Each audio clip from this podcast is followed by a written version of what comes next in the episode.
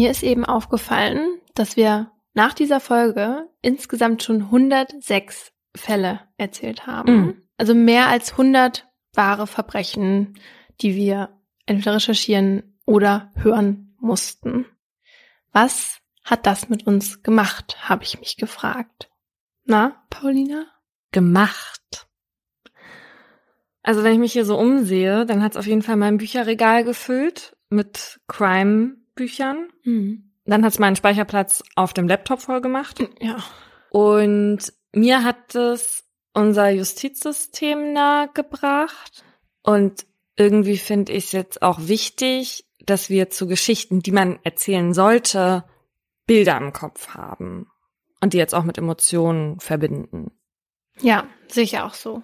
Was es uns aber auch gemacht hat, definitiv, ist vergesslich, denn Paulina und ich haben eben mal versucht zu rekapitulieren, welche Geschichten wir denn schon erzählt haben und es hat eine ganze Zeit gedauert, bis wir also überhaupt auf 20 Stück zu kommen. Und ich kann mir das nur so erklären, dass wir die meisten Fälle verdrängen, weil man vielleicht sowas auch nicht immer ganz vorne in seinem Gedächtnis haben sollte. Ich kann dir darauf gleich eine Antwort geben, warum du dich nur noch an 20 Fälle erinnern kannst. Mhm. Aber vielleicht heißen wir erstmal unsere ZuhörerInnen willkommen zu Mordlust, unserem True Crime Podcast von Funk, von ARD und ZDF. Wir reden hier über wahre Verbrechen und ihre Hintergründe. Mein Name ist Paulina Kraser. Und ich bin Laura Wohlers. In jeder Folge haben wir ein Oberthema, zu dem wir zwei wahre Kriminalfälle nacherzählen, über die diskutieren und auch mit ExpertInnen darüber sprechen. Wir reden hier zwischenzeitlich auch mal ein bisschen lockerer miteinander. Das hat aber nichts damit zu tun, dass wir das Thema nicht ernst genug nehmen, sondern das ist für uns so eine Art Comic Relief, damit wir zwischendurch auch mal aufatmen können. Das ist aber natürlich nie despektierlich gemeint. Heute geht es bei uns um das Thema Terrorismus. Und wo wir gerade beim Thema Erinnerung sind, Erinnerst du dich noch daran, was du am 19. Dezember 2016 abends gemacht hast? Ja, ich kann mich ja noch ganz genau dran erinnern. Es war ja ein Sonntagabend. Ja? Lass mal kurz gucken. ich weiß noch ganz. Hast du dein Handy in der Nähe? Ja, warte. Oh, okay, es war kein Sonntag, es war ein Montag. Aber anscheinend hat es sich angefühlt für mich wie ein Sonntag. Also vielleicht hatte ich frei, aber auf jeden Fall am Abend wollten wir einen Film gucken, irgendwie einen Tatort nachholen oder so. Und dann kam diese News zum Anschlag am, am Breitscheidplatz und ich war so aufgeregt. Mich hat das auf einmal, also mich hat das so mitgenommen, weil es auf einmal so nah war, also Terrorismus bei uns in Deutschland. Und mein Freund ganz anders. Also ich so, wir müssen äh, jetzt irgendwie die ganze Zeit Nachrichten gucken, die ganze Zeit irgendwie ähm, einen Nachrichtensender. Aber er war ganz anders, was ich komisch fand. Mhm. Aber mich hat das irgendwie total getriggert, auch vielleicht, weil ich dann auch sogar in Berlin war. Aber ja, wir wollten eigentlich einen Film gucken und das haben wir dann nicht gemacht, weil ich mich dann nicht mehr konzentrieren konnte. Mhm. Bei dir? deswegen habe ich eben so gestutzt, als du sagtest sonntags, weil ich weiß noch, dass ich bei einem Essen war mit Leuten von der Produktionsfirma, bei der wir damals gearbeitet haben. Du warst auch schon in der Firma? Mhm. Ja. Wir hatten an so einem Projekt gearbeitet, das war eine kleinere Runde und unser Chef kam zu spät und seltsamerweise hatte keiner von uns aufs Handy geschaut, eine Stunde lang oder so, weil es so nett war. Mhm. Und er kam und wir waren total ausgelassen und er meinte nur, habt ihr mitbekommen, was gerade in der Welt passiert ist? So, und nach Paris, wo es ja fünf Anschläge an einem Abend gab, dann denkt man halt in dem Moment, man ist irgendwie nirgends sicher. Und wir waren ja auch in Berlin. Und in diesem kleinen Restaurant hast du natürlich jetzt nicht das Gefühl, dass das ein Ziel sein könnte. Aber du weißt ja nicht, wo die Leute sind, die du liebst. Du telefonierst dir dann erstmal irgendwie die Finger wund, weil ich meine, das ist ein Weihnachtsmarkt. Jeder ja. geht irgendwie in der Zeit zum Weihnachtsmarkt, weil es halt eben auch diese beliebten weichen Ziele sind, also so öffentliche Plätze. Und Warum wir uns daran so erinnern, und ich bin mir sicher, dass du und viele andere ja auch noch wissen, was sie vor 19 Jahren bei 9-11 gemacht haben. Das ist, weil, sagt man ja so, Emotionen Erinnerungswächter sind und dafür sorgen Stresshormone, also dafür, dass wir uns dann sehr genau erinnern. Und das war für Menschen und Tiere schon immer wichtig. Also in evolutionärer Hinsicht ist das ja auch logisch, dass wir uns gefährliche Situationen besonders gut einprägen, ja. damit wir das, was passiert, sollte das dann nochmal passieren, wieder abrufen können und lernen können aus der Situation, was dann passiert ist. Wo ich jetzt allerdings gerade so darüber rede, haben wir, also wir haben sowas ähnliches, glaube ich, schon mal im Podcast ja. erzählt, ne? Aber nicht eins zu eins. Das kam mir gerade, als du meintest, dass wir uns nicht an alle Fälle erinnern können. Aber es ist auch ganz normal, wenn wir uns nicht alle Themen genau merken und uns daran erinnern, weil sich das Gehirn so neutrale Dinge halt eben nicht so gut merken kann. Ja, und deswegen können wir uns an manche Fälle eher erinnern, die uns besonders ja, zu Herzen gegangen sind oder wo wir besonders emotional reagiert haben, an die können wir uns schnell erinnern. Die ja. kamen auch, als wir jetzt eben darüber nachgedacht haben, die kamen ganz schnell, ja. So wie der Fall des Apothekers aus Bottrop, ähm, der ja die Krebsmedikamente gepanscht hat und von dem wir in Folge 23 gesprochen haben. Hm. Ja. Oder Susanne Preusker, hier die Gefängnispsychologin, mhm. von der du erzählt hast in Folge 9, die sich Jahre nach ihrer Vergewaltigung dann suizidiert hat, die ist uns ja auch sofort eingefallen. Ja. Und woran ich mich auch noch genau erinnern kann, weil es für mich so emotional war, und damit kommen wir jetzt auch wieder zurück zum Thema Terrorismus, war mein Besuch im äh, 9-11 Museum in New York. Da hat mich das so mitgenommen, obwohl das ja so lang her ist und es war wirklich ganz woanders und wir waren ja Kinder. Aber das hat mich so fertig gemacht, das kannst du dir nicht vorstellen. Also diese Ausstellung ist so gut gemacht und super informativ, aber gleichzeitig so emotional. Also am schlimmsten fand ich, dass man da die Originalaufnahmen gehört hat von Stimmen auf Anrufbeantwortern. Oh Gott, das also von Leuten, die in den Flugzeugen waren und von Leuten, die in den Towern noch waren. Und also das ging mir so nah, dass ich dann irgendwann raus musste aus diesem Museum. Obwohl das riesig ist, du kannst da Stunden verbringen, aber es ist auch ganz tief unter der Erde. Mhm. Ich weiß auch nicht, ob das was für dich wäre. Also es ist irgendwie auch total dunkel und irgendwie bedrückend. Und da gibt es aber auch eine ganze Sektion über die Terroristen. Ja. Also wirklich eine ganz große. Und das habe ich aber nicht mehr geschafft, weil, weil ich so fertig war, weil die ist die letzte Station sozusagen. Ah. Und deswegen will ich unbedingt nochmal dahin zurück und ähm, auch diesen Teil der Ausstellung ansehen und kann auch jedem empfehlen, da mal hinzugehen, weil oft ist Terrorismus uns nicht so nah. Und ähm, das ist aber wichtig zu sehen, was das für Auswirkungen hat. Ja, für uns war er die letzten Tage jetzt aber ja sehr nah. Deswegen ein kleiner Hinweis an dieser Stelle. Triggerwarnung zu dieser Folge findet ihr wie immer in unserer Folgenbeschreibung. In meinem Fall geht es um Jugendliche, die nach ihrem Platz in der Welt suchen und um eine Organisation, die diese Orientierungslosigkeit für ihre Zwecke benutzt. Es ist der 26. Februar 2016 gegen 17 Uhr, als Safia die große Halle des Hauptbahnhofs betritt. In ihrer Umhängetasche hat sie ein Gemüse und ein Steakmesser. Die 15-Jährige schaut sich um und entdeckt zwei Bundespolizisten. Sie nähert sich ihnen, denn sie will ihre Aufmerksamkeit auf sich ziehen. Dazu starrt sie die Männer längere Zeit durchdringend an. Und es funktioniert. Die beiden kommen auf Sophia zu und einer fragt sie nach ihrem Ausweis. Da greift Sophia in ihre Tasche und holt ihr Bahnticket hervor. Sie reicht es dem einen Beamten. Und dann sticht sie zu. Sie trifft den Hals des Mannes, der daraufhin langsam zusammensackt. Währenddessen stürzt sich sein Kollege auf Saphir, überwältigt sie und nimmt ihr das Messer ab. Das YouTube-Video hat keine gute Qualität. Mittlerweile ist es aber auch schon 13 Jahre alt. Darauf zu sehen ist ein Mann mit heller Kopfbedeckung, der an einem großen weißen Tisch sitzt. Neben ihm ein kleines Mädchen mit rosafarbenem Kopftuch, das gerade mal so über den Tisch gucken kann. Der Mann neben ihr stellt sie einem Publikum vor, das für ZuschauerInnen des Videos nicht zu sehen ist. Er verkündet, hier haben wir Safia, sieben Jahre alt, und sie will auch in der Schule Kopftuch tragen, aber noch trägt sie es nicht. Liegt das vielleicht daran, weil deine Lehrerin immer Theater macht? fragt er an sie gewandt. Nein, antwortet Safia leise. Daraufhin der Mann, ja, weil meistens ist es so, ne? Meistens sagen die Lehrerinnen dann, das arme Mädchen, sie wird bestimmt gezwungen. Aber es wäre doch toll, wenn Safia die erste wäre, die mit Kopftuch zur Schule ginge, erklärt der Mann. Zustimmendes Gemurmel aus der Gemeinde. Dann setzt der 29-Jährige zu einer Art Predigt an, in der es um Erziehung geht. Er schwärmt von zweijährigen Mädchen, die sich, Zitat, irgendwas über den Kopf ziehen, das aussieht wie ein Kopftuch und dann stolz durch die Wohnung laufen. In solchen Häusern würden die Mädchen zu keuschen Frauen erzogen. Das sei die richtige Art.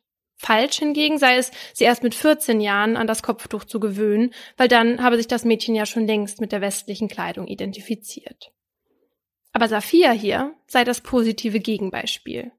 Das ist die neue muslimische Generation. tönt er. Der Mann, der in dem Video erklärt, er sei sehr stolz auf Safia, ist Pierre Vogel, einer der bekanntesten salafistischen Prediger Deutschlands. Der gebürtige Deutsche beruft sich, wie alle SalafistInnen, auf uralte Auslegungen des Korans. SalafistInnen sind also sehr konservativ, manche Strömungen in ihren Interpretationen auch extrem, weshalb der Salafismus vom Verfassungsschutz als gefährliche und extremistische Ideologie angesehen wird. Pierre Vogel konvertierte 2001 zum Islam, als er auf der Suche nach dem Sinn des Lebens war. Und er war sich sicher, ihn dann darin gefunden zu haben, so zu leben, wie Allah es nach seiner Auslegung vorschreibt. Und so viele Menschen wie möglich davon zu überzeugen, es ihm gleich zu tun. Sein primäres Ziel, das jüngere Publikum. Sein Kanal YouTube. Dort gibt es von ihm unter anderem eine Videoanleitung zum Konvertieren, in dem er sagt, Zitat, wenn du dich vor der Hölle retten willst, wenn du zu den Gewinnern gehören willst, das Paradies erreichen willst, das ewige Leben erreichen willst und dich vom Islam überzeugt hast, dann solltest du den jetzt hier annehmen. Ein anderer Clip heißt, ist es besser, eine Frau oder mehrere Frauen zu haben? Ein anderer, so lebst du cool. Mit seinem jugendlichen Sprachstil kommt er besonders gut bei Teenagern an. Ihnen verkauft er seinen Glauben als den einzig richtigen, um im Leben zu gewinnen. Dabei ist Vogels Weltbild strikt eingeteilt in für ihn islamisches und unislamisches Verhalten, in richtig und in falsch, in gut und böse. Falsch sind so Sachen wie Alkohol trinken, Party machen oder für Frauen kein Kopftuch zu tragen. Und so bringt er junge Menschen dazu, sich von ihrer nicht-muslimischen Lebensumwelt abzugrenzen, weshalb Sicherheitsbehörden seine Predigten als potenziell gefährlich für manche Jugendliche einstufen. Vogel selbst distanziert sich zwar immer mal wieder in Postings auf Social Media von Gewalt und von Terror im Namen Allahs, doch diesen Worten stehen Taten gegenüber, die Gegenteiliges vermuten lassen. So hat er beispielsweise im Mai 2011 ein öffentliches Totengebet für Osama bin Laden geplant und in der Öffentlichkeit bereits T-Shirts mit dem Logo des IS getragen. Dieser Mann sitzt da jetzt neben der kleinen Safia und zwei Jahre später gibt es ein zweites Video. Auch in dem Clip zitiert die Neunjährige auswendig aus dem Koran und erzählt stolz, dass sie mittlerweile in der Schule Kopftuch trägt. Kein Wunder, denn Pierre Vogel ist nicht der einzige Mensch, der Einfluss auf die kleine Safia hat. Ihre Mutter, die aus Marokko stammt, erzieht sie und ihren Bruder Saleh streng religiös. Ihr Vater, ein Deutscher, hat die Familie schon früh verlassen. Und so ist die Mutter diejenige, die ihre Kinder regelmäßig in den deutschsprachigen Islamkreis Hannover schleppt, in dem sich einige der radikalsten Salafistinnen Hannovers treffen. Eine Moschee, die vom Verfassungsschutz beobachtet wird, weil der Verdacht besteht, dass Menschen dort radikalisiert werden. Von klein an lernt Safia dort von teils fanatischen IslamistInnen, bekommt deren religiöse Vorstellungen eingetrichtert, das, was richtig und was falsch ist. Und falsch ist, anders zu glauben und demnach anders zu leben. Dazu kommt, dass ihre Mutter ihr einredet, dass sie von allen Ungläubigen gehasst wird. Deswegen sind nicht-muslimische Freundinnen natürlich nicht erlaubt und auf Klassenfahrt oder ähnliches darf Safia sowieso nicht mit. Die ganze westliche Welt wird für sie früh zum Feindbild erklärt. Als sie dann ins Teenageralter kommt und wie alle anderen nach ihrem Platz in der Welt sucht, denkt Safia, sie müsste eine Entscheidung treffen. Denn auf der einen Seite ist da das liberale Deutschland, in dem einem Mädchen wie ihr, die aufs Gymnasium geht und gute Noten hat, gefühlt alle Türen offen stehen, die einen vielleicht auch ein bisschen überfordern können. Und auf der anderen Seite ist da ihre Religion und die Gemeinschaft, die ihr klare Regeln an die Hand und eine Rolle geben. Da diese beiden Welten für sie nicht in Einklang zu bringen sind, entscheidet sich Saphir für eine Seite. Genauso wie ihr zwei Jahre älterer Bruder Saleh und ihre gemeinsamen Freunde Mohammed und Ahmed. Und mit der Zeit steigern sich die vier immer weiter in ihren Glauben, werden immer extremer in ihren Ansichten. Für sie kristallisiert sich ein Sinn des Lebens heraus, und zwar ihre Religion gegen Andersgläubige zu verteidigen, wenn nötig mit Gewalt. Ihre Vorbilder, AnhängerInnen des sogenannten Islamischen Staats, die das im Nahen Osten vormachen. Auf ihrem Handy hat Safia Videos von Enthauptungen und Bilder von einer voll verschleierten Frau mit Kalaschnikow. Ihr Traum ist es, in Syrien zu leben und einer jener Islamisten zu heiraten, der dort mitgeholfen hat, einen Staat für ihr Volk zu errichten. Mit 15 Jahren glaubt sie, es sei richtig, einen heiligen Krieg zu führen gegen Andersgläubige. Und sie möchte selber kämpfen, auch wenn sie dafür sterben muss. Als dann im November 2015 Paris von mehreren Terroranschlägen heimgesucht wird, 130 Menschen getötet und fast 700 verletzt werden, ist Safia beseelt. Einen Tag später schreibt sie ihrem Freund Mohammed, Zitat, Gestern war mein Lieblingstag. Allah segne unsere Löwen, die gestern in Paris im Einsatz waren. Ein paar Tage später meldet sich Safias Oma dann bei der Polizei. Sie hat Angst, dass sich ihre Enkelin weiter radikalisiert. Sie warnt die Beamtinnen, doch die stellen keine ernsthaften Ermittlungen gegen die 15-Jährige an. Zwei Monate später macht sich Safias Bruder nach Syrien auf, um sich dem IS anzuschließen. Doch Saleh wird an der türkisch-syrischen Grenze verhaftet und ins Gefängnis gesteckt. Im Februar will Safia schaffen, was ihrem Bruder nicht gelungen ist. Weil sie erst 15 ist, kann sie nicht so einfach ins Ausland reisen. Deshalb trickst sie ihren Vater aus, zu dem sie immer Kontakt gehalten hat. Gibt vor, ins Kino zu wollen, in einen Film ab 16, wofür sie die Einverständniserklärung ihrer Eltern braucht. Ihr Vater unterschreibt einen Zettel, den er nicht genau liest. Und ein paar Tage später hört er, dass seine Tochter in die Türkei gereist ist. Dort trifft Safia am 22. Januar ein, mit einem One-Way-Ticket in der Tasche. Schon am Abflugtag meldet ihre Mutter sie in Deutschland als vermisst und gibt den Behörden den Hinweis, die Tochter wolle sich womöglich dem IS anschließen. Als Safia in Istanbul ankommt, nimmt sie ein Taxi zu einem Hotel. Dort hat sie Kontakt zu AnhängerInnen der Terrororganisation.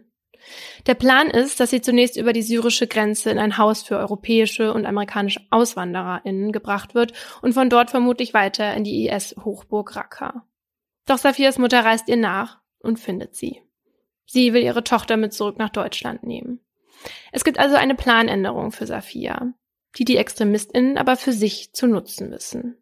Safia schreibt ihrem Kumpel Mohammed noch aus der Türkei heraus, Zitat, Bruder, ich spreche mit Brüdern aus Syrien, hohe Angestellte der Regierung. Sie haben mir gesagt, ich soll nach Deutschland zurückkehren. Damit kann ich die Ungläubigen überraschen. Sie haben mir gesagt, es hat einen größeren Nutzen. Und mit dieser Anweisung erklärt sich Safia bereit, mit ihrer Mutter zurück nach Deutschland zu kommen. Als die beiden dann am 26. Januar in Hannover landen, werden sie schon von der Polizei erwartet. Die Beamtinnen befragen Safia zu ihrer Ausreise, die erklärt, sie habe nur Urlaub machen wollen. Sie glauben ihr nicht und beschlagnahmen ihr Handy, informieren aber nicht das BKA über Safias Reise nach Istanbul. Die Behörde erfährt davon erst, nachdem die Staatsanwaltschaft Hannover gegen Safia ein Ermittlungsverfahren wegen eines Ausreisevorgangs eingeleitet hat weil sie eben im Verdacht steht, sich dem IS hatte anschließen wollen. Anfang Februar informiert dann der Klassenlehrer von Safia den Schulleiter darüber, dass er im Internet auf die Videos von Safia und Pierre Vogel gestoßen ist, die ihn extrem beunruhigen. Daraufhin meldet sich der Schulleiter am 9. Februar bei der Polizei. Doch die Infos werden nicht weitergegeben. Zwei Tage später wird entschieden, dass aufgrund der Minderjährigkeit von Safia keine weiteren Ermittlungen durch den Verfassungsschutz erfolgen sollen. Obwohl Safia kein Handy mehr hat, schreibt sie in Hannover weiterhin über das Internet mit den IS-AnhängerInnen. Denen übermittelt sie dann auch ein Bekennervideo, in dem sie ihre Tat für die nächsten Tage ankündigt. Kurz vor dem 26. Februar hat Safia dann Kontakt mit einer Person, die sich Leila nennt und die ihr bei der Durchführung der sogenannten Überraschung helfen soll. Sie gibt ihr konkrete Anweisungen, wo und wie der Angriff passieren soll. Ein Polizist soll erstochen werden, dann soll sich Safia seine Waffe nehmen und um sich schießen. Diesen Plan will Safia am 26. Februar in die Tat umsetzen. Dabei verletzt er einen jungen Polizisten lebensgefährlich. Der Mann hat bis heute mit den Folgen des unvermittelten Angriffs der 15-Jährigen zu kämpfen und ist nicht zurück in den Dienst geschafft. Wir hatten kein 15-jähriges Mädchen erwartet. Die passte nicht ins Raster. Das sagt später ein Kripo-Beamter vor dem Untersuchungsausschuss zur Aufklärung möglicher Sicherheitslücken bei der Abwehr terroristischer Bedrohungen in Niedersachsen. Tatsächlich gelangt die Polizei Hannover nämlich auch noch drei Tage nach dem Angriff zu der Einschätzung, eine islamistisch motivierte Tat scheide aus. Eine Fehleinschätzung, wie sich herausstellt, eine Tat, die hätte verhindert werden können, wie sich herausstellt. Nicht nur war die Polizei dreimal vor Safia gewarnt worden, von der eigenen Oma Ende November, von der eigenen Mutter Ende Januar und vom Schuldirektor Anfang Februar. Die Polizei hatte sogar die Hinweise auf einen konkreten Anschlag ab dem 26. Januar in ihren Händen, einen Monat bevor der Polizist lebensgefährlich verletzt wurde. Mit dem Handy? Genau. Sie hatten ja das Handy beschlagnahmt und darauf waren die Anweisungen auf Arabisch in Textnachrichten abgespeichert. Hätten sie die Daten auf dem Handy geprüft, hätten sie reagieren können. Doch durch die Ermittlungen kommen noch mehr Versäumnisse ans Licht. Denn Safir ist keine Einzelkämpferin. Sie hat Freunde, die sich mit ihr radikalisiert haben und mit denen sie in ständigem Kontakt ist. Saleh, Mohammed und Ahmed. Und die sind den Behörden bereits bekannt. Von ihrer Radikalität wissen die niedersächsischen Behörden nämlich spätestens seit Sommer 2015. Denn damals bekommen sie vom Verfassungsschutz die Nachricht, dass der 24-jährige Ahmed eine Reise nach Kabul plane, um dort Anschläge zu verüben. Daraufhin reagieren die Behörden auch, stufen ihn als Gefährder ein und nehmen ihm den Pass weg. Obwohl er sich dreimal die Woche bei der Polizei melden soll, wird er im Sommer 2016 spurlos untertauchen. Muhammad, dem Safir vor ihrer Tat noch geschrieben hat, ist ebenfalls kein unbeschriebenes Blatt. Gegen ihn läuft ein Ermittlungsverfahren wegen eines geplanten Terroranschlags auf das Fußballstadion in Hannover. Am 17. November 2015 war ein Länderspiel kurz vor Abpfiff abgesagt worden, nachdem es einen Hinweis eines ausländischen Geheimdienstes gegeben hat. Auf Muhammad wurden die Behörden aufmerksam, als sie ein Video fanden, in dem der 19-Jährige in dem völlig geräumten Stadion steht und Pray for Raqqa ruft. Safias Bruder Saleh ist auch Polizei bekannt. Er war, bevor er im Januar nach Syrien reisen wollte, wegen Messerstecherei, versuchten Totschlags, Körperverletzung und Verstoßes gegen das Waffengesetz aufgefallen. Was die Behörden allerdings noch nicht wissen, drei Wochen vor Safias Messerattacke und kurz vor seiner Ausreise nach Syrien hatte Saleh vom Dach eines Einkaufszentrums in Hannover Molotow-Cocktails auf PassantInnen geworfen. Die Brandsätze hatten sich wegen eines Konstruktionsfehlers allerdings nicht richtig entzündet, sodass niemand verletzt wurde. Ich wollte gerade sagen, das habe ich gar nicht mitgekriegt. Ja. Saleh wird später gestehen, dass er aus islamistischen Motiven gehandelt hat. Dass er so viele Menschen wie möglich habe töten wollen. Im Juni 2017 wird er, nachdem er aus der Türkei nach Deutschland überstellt wurde, daher wegen siebenfachen versuchten Mordes zu acht Jahren Haft verurteilt. Hätten die Behörden Safia gecheckt und eine sogenannte Umfeldaufklärung durchgeführt, wäre klar geworden, dass Safia Kontakt zu den bereits radikalisiert und als gefährlich eingestuften Mohammed und Ahmed hatte. Hätten die Behörden die Warnung der eigenen Eltern ernst und den Bezug zu ihrem radikalisierten Bruder wahrgenommen, dann hätte Safia höchstwahrscheinlich vor der Tat gestoppt werden können. Wurde sie aber nicht. Und so beginnt im Oktober 2016 der Prozess vor dem Oberlandesgericht Celle. In dem Gerichtssaal herrscht ein ungewöhnliches Bild. Auf der einen Seite nimmt der Staatsschutzsenat des Oberlandesgericht in einem durch mehrere Sicherheitsschleusen abgeschirmten und von schwer bewaffneten Polizisten umstellten Saal Platz. Auf der anderen sitzt eine mittlerweile 16-jährige Angeklagte. Ein schlachsiges Mädchen mit Kopftuch und Brille in hellgrauem Kapuzenmantel. Der Richter fragt Safia, ob er sie siezen und mit Nachnamen ansprechen soll. Safia und du reicht auch, antwortet sie leise. Angeklagt ist sie wegen versuchten Mordes, gefährlicher Körperverletzung und Unterstützung der ausländischen Terrorvereinigung Islamischer Staat. Die Staatsanwaltschaft sagt, Safia wollte den Polizisten töten, ihm die Dienstwaffe abnehmen und anschließend um sich schießen. Dabei habe sie mit ihrem Märtyrertod gerechnet.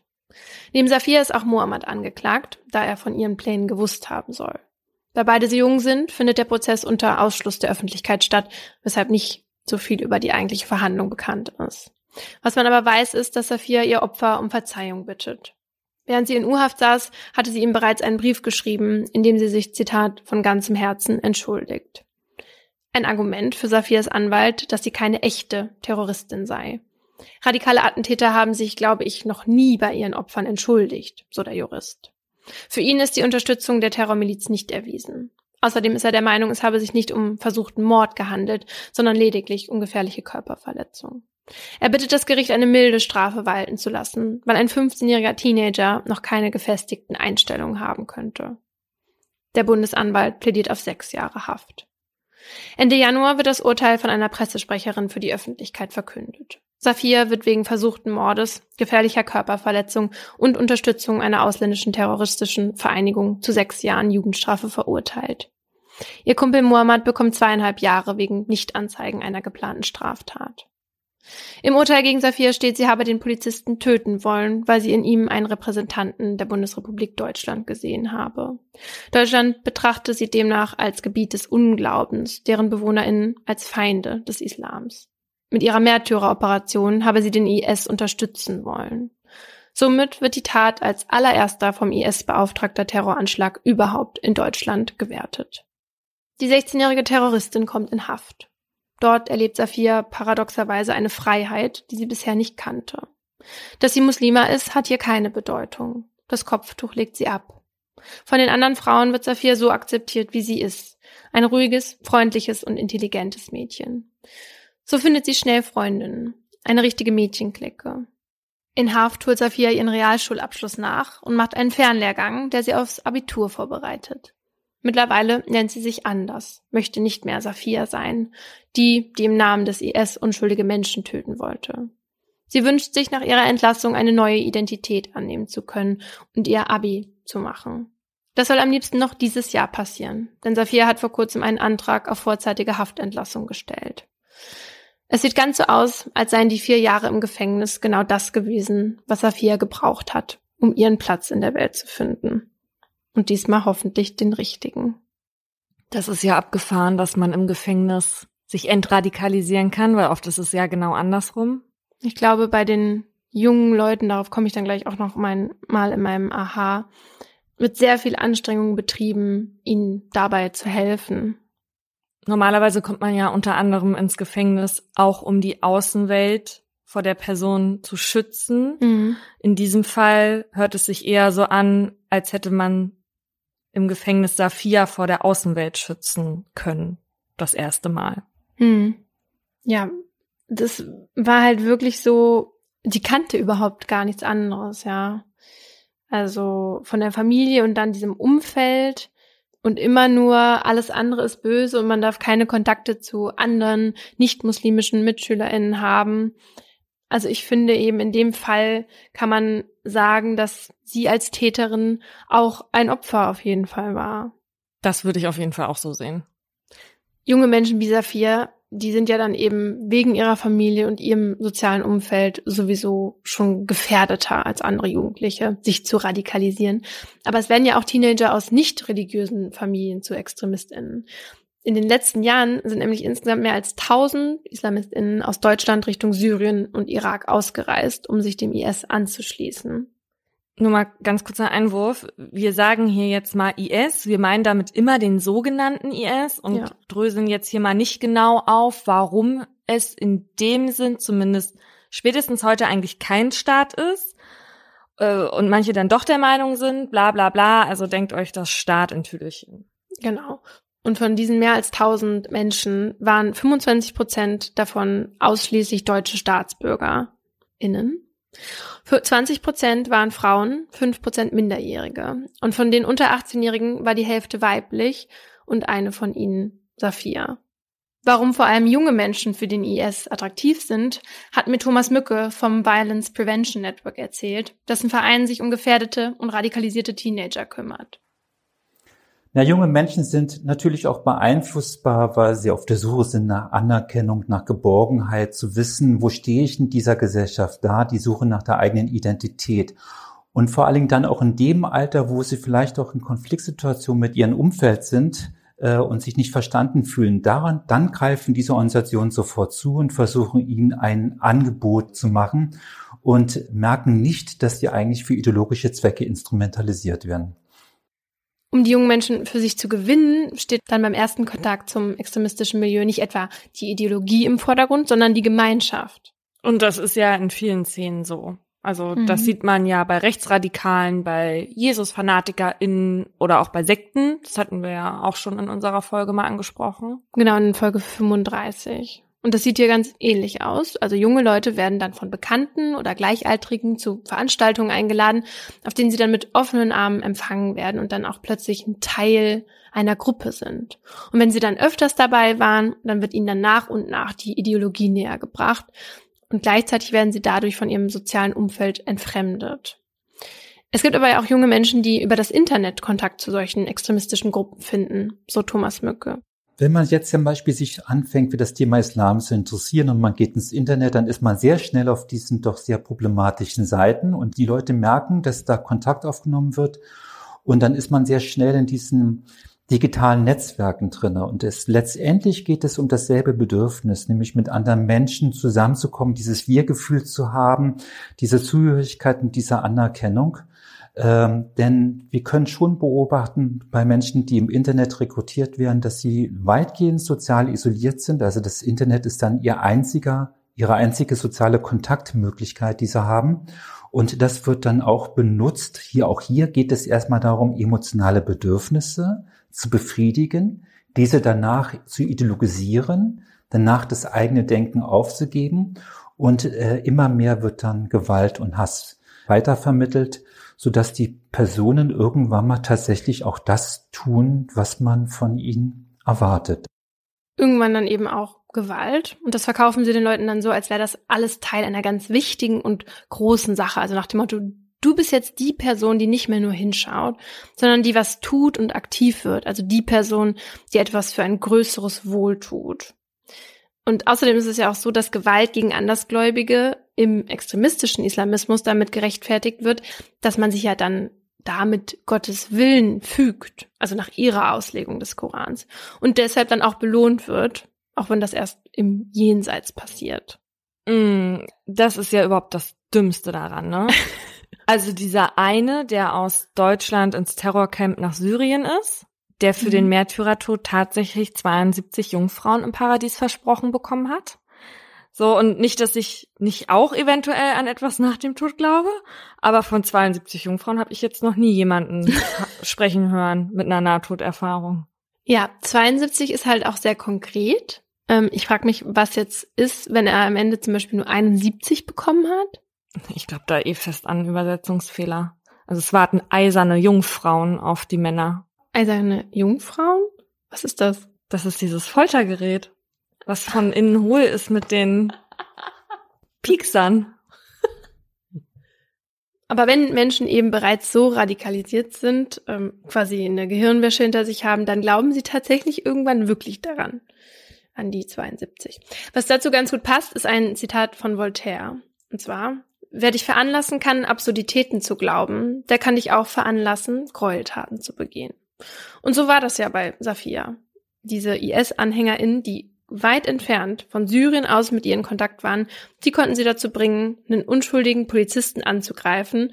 Und diese 15-Jährige dachte auch noch, das ist jetzt genau das Richtige. Wenn man dann einmal so weit ist wie Safia, dann ist es natürlich schwierig, sich wieder von der Ideologie zu lösen. An diesem Punkt kommen dann eben die SozialarbeiterInnen des Vereins Violence Prevention Network ins Spiel, die dann in Haft mit den radikalisierten Jugendlichen arbeiten. Thomas Mücke hat mir erzählt, was dabei zunächst besonders wichtig ist. Vertrauen aufzubauen wohl wissend, dass natürlich diese Menschen erstmal ein ganz großes Misstrauen hat zu all dem, was sie nicht kennen und was nicht zu ihrem extremistischen Milieu gehört. Und das heißt, man muss signalisieren das Interesse an der Person. Und man darf nicht hineingehen mit einer, wir nennen das immer Gegennarrative. Also was du sagst, ist nicht die Wahrheit und ich versuche die Person zu überzeugen, dann habe ich ja auch einen Wahrheitsanspruch. Sondern die Menschen dazu zu bewegen, wieder eigenständig zu denken, wieder Fragen stellen zu dürfen, diskutieren zu dürfen, unterschiedliche Sichtweisen sich anzuhören. Ein weiterer wichtiger Punkt für die SozialarbeiterInnen ist die betroffene Person nach der Haftentlassung wieder in die Gesellschaft einzugliedern, von der sie sich ja so entfernt haben.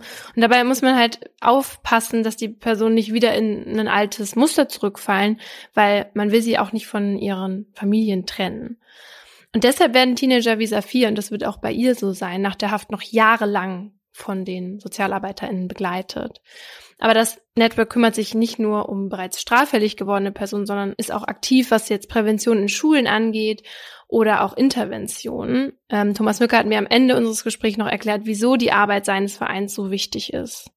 Ganz besonders sehr junge Menschen sind eben nicht nur Täter, Täterinnen, sondern sie sind auch Opfer des Extremismus. Man hat sie benutzt, man hat sie instrumentalisiert und man muss diesen Menschen auch eine zweite Chance geben. Das ist ganz wichtig. Und Extremisten äh, gefährden das Kindeswohl. Und das Kindeswohl sollte uns alle am Herzen liegen. Und deswegen ist es ganz wichtig, dass wir gerade junge Menschen versuchen, sehr frühzeitig aus der extremistischen Szene herauszulösen.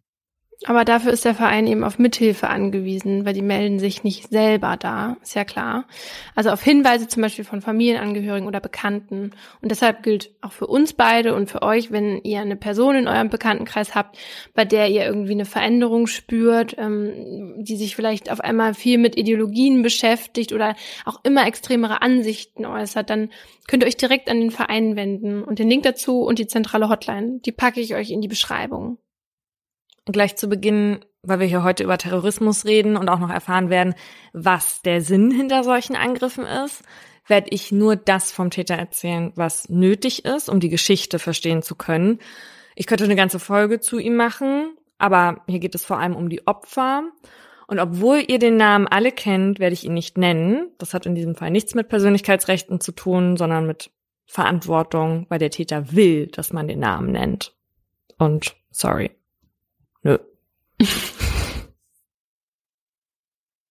Ganz friedlich liegt sie da, im Tyrifjord, einer der größten Binnenseen Norwegens. Bis zum Festland sind es nur 600 Meter.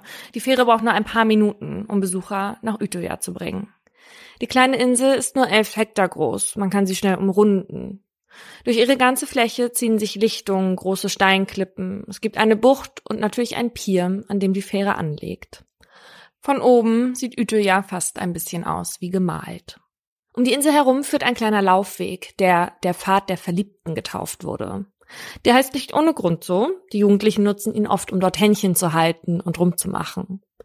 Seit über 60 Jahren ist die Insel im Besitz der AUF, der Jugendorganisation der regierenden Sozialdemokratischen Partei.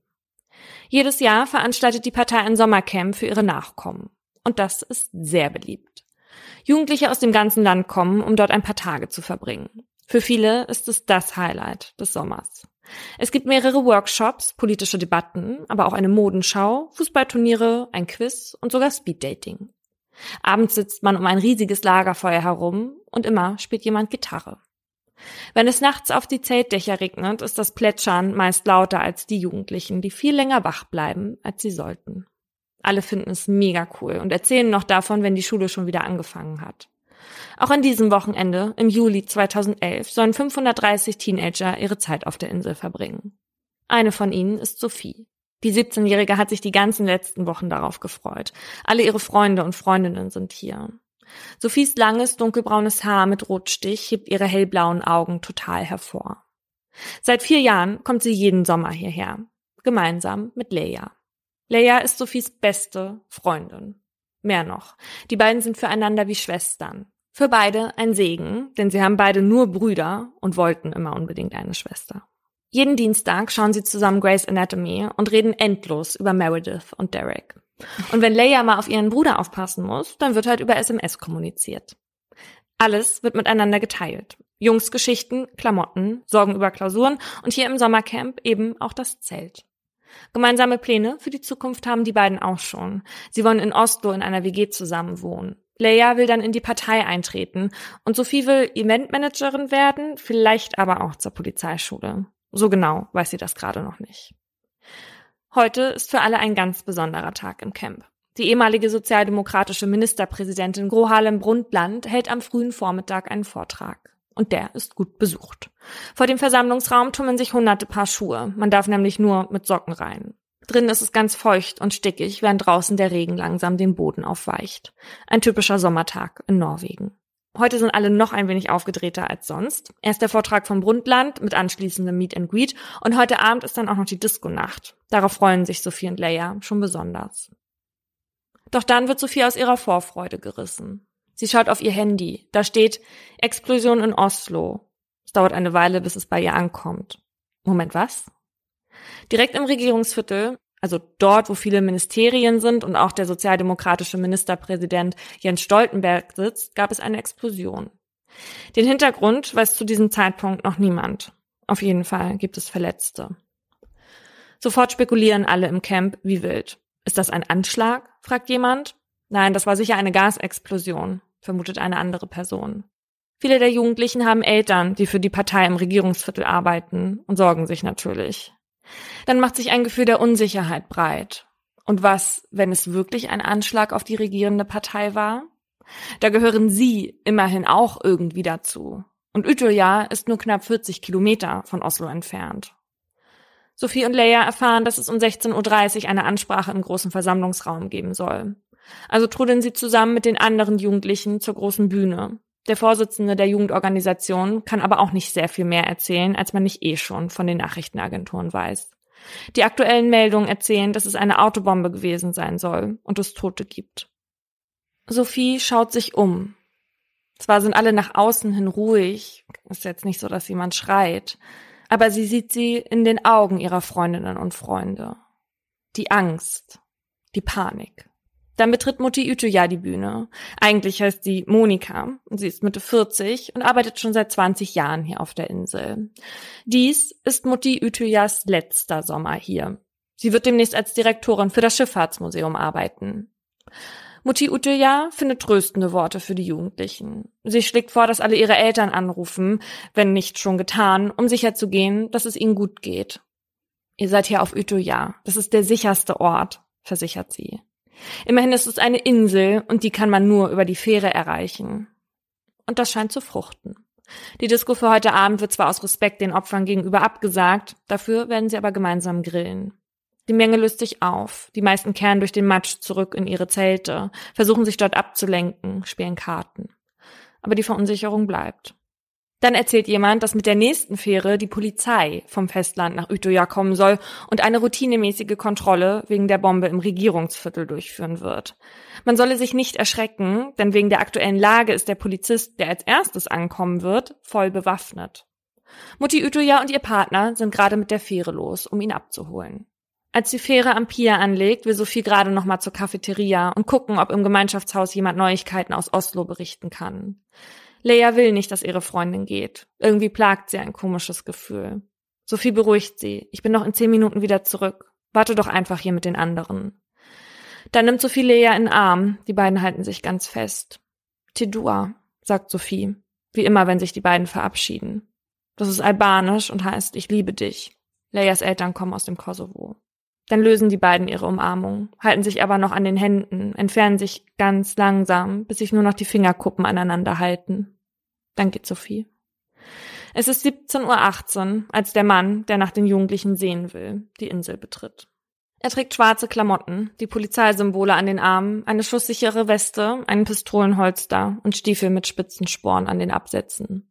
Er hat hellblaue Augen, blondes, lichtes Haar, ist vollgepumpt mit Steroiden und Koffein.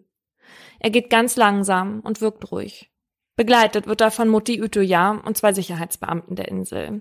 Die geben per Funk an die Aufsichtsperson weiter, dass die Polizei will, dass sich alle zusammenfinden. Plötzlich zerreißt ein lauter Schuss die Ruhe auf Ütøya. Als Sophie den hört, ist sie gerade in der Cafeteria angekommen. Wie geschmacklos, denkt sie sich. Wer erlaubt sich denn jetzt bitte einen Spaß mit einer Ärgern oder Feuerwerk? Und noch ein Schuss. Und noch einer. Sie schaut aus dem Fenster und sieht, wie Jugendliche wild durch die Gegend rennen und schreien. Lauf. Panik breitet sich aus. Erst im Essensraum, dann im ganzen Versammlungsgebäude. Die Jugendlichen rennen umher, einige fallen, andere laufen über sie hinweg. Einer der Aufpasser tritt an die Tür der Cafeteria und schreit Richtung Zeltlager, dass sie verschwinden sollen. Sophie sieht nicht, woher die Schüsse kommen. Wer schießt überhaupt? Sind es mehrere?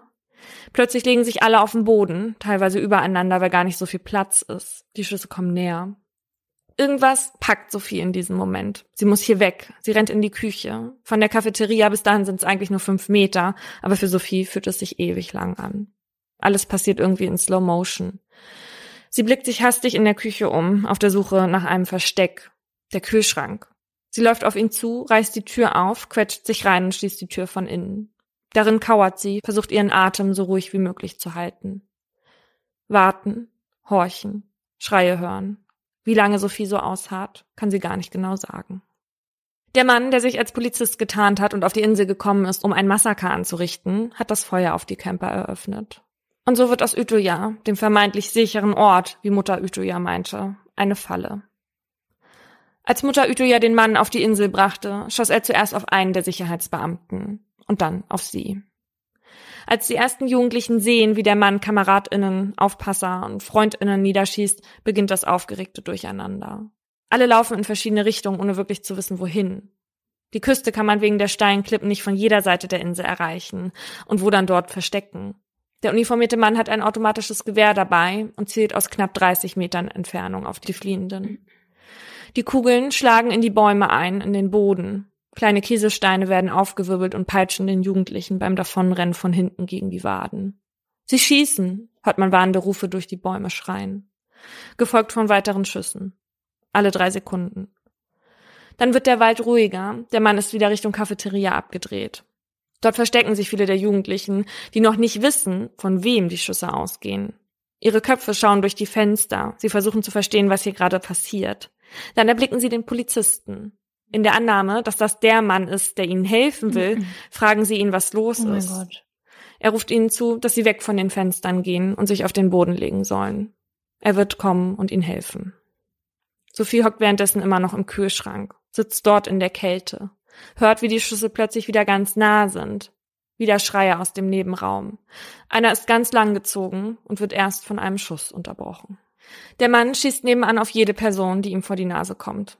Einmal muss er seine Pistole nachladen. In der Zeit versuchen einige durchs Fenster und durch die Türen zu fliehen, aber es staut sich vor den Ausgängen.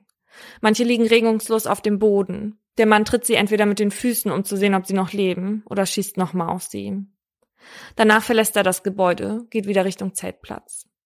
Wenn Sophie so da sitzt zwischen den Lebensmitteln, denkt sie, wenn es mehrere sind, dann schauen sie vielleicht gerade hier nach und dann stehe ich mit dem Rücken zur Wand. Dann kann ich nirgends mehr hin.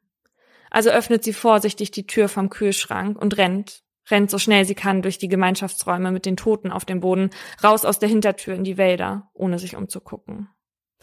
Der Mann ist mittlerweile beim Schulgebäude auf der Insel angekommen. Hier vermutet er, wenn sich viele verstecken. Doch durch die Tür kommt er nicht. Auf der anderen Seite steht ein Mann und drückt sich dagegen. Der vermeintliche Polizist schießt durch die mhm. Tür und hört wie von innen Schreie nach außen dröhnen. Dass er diesmal niemanden getroffen hat, weiß er nicht. Er beschließt erstmal aufzugeben. Bei seiner Überfahrt hatte er einen Kanister mit Diesel bei sich gehabt, mit dem Plan, später die Gebäude auf der Insel in Brand zu stecken. Sophie rennt. In der Nähe gibt es eine Bucht, da könnte sie Zuflucht finden. Aber man muss hinschwimmen, anders erreicht man die Bucht nicht. Also rennt sie runter zur Küste, zieht sich ihre Jogginghose und ihre Socken aus, steckt sich ihr Handy zwischen die Zähne und schwimmt. Das Wasser ist eiskalt. Die Idee hatten auch andere. In der Bucht kauern schon einige und suchen Schutz. Als Sophie dort ankommt, nehmen sie die anderen in den Arm. Von dort aus sieht man, wie einige unter der Klippe hocken. Andere versuchen von der Insel wegzuschwimmen. Die Schüsse kommen näher. Einige aus der Gruppe wimmern. Sophie ist sauer. Die anderen sollen gefälligst leise sein. Jedes Geräusch könnte die TäterInnen auf ihr Versteck aufmerksam machen, denkt sie. Plötzlich ertönt es laut aus Sophies Handy. All the single ladies, all the single ladies. Wasser ist auf ihr Display getropft und hat die Musik starten lassen. Mm -mm.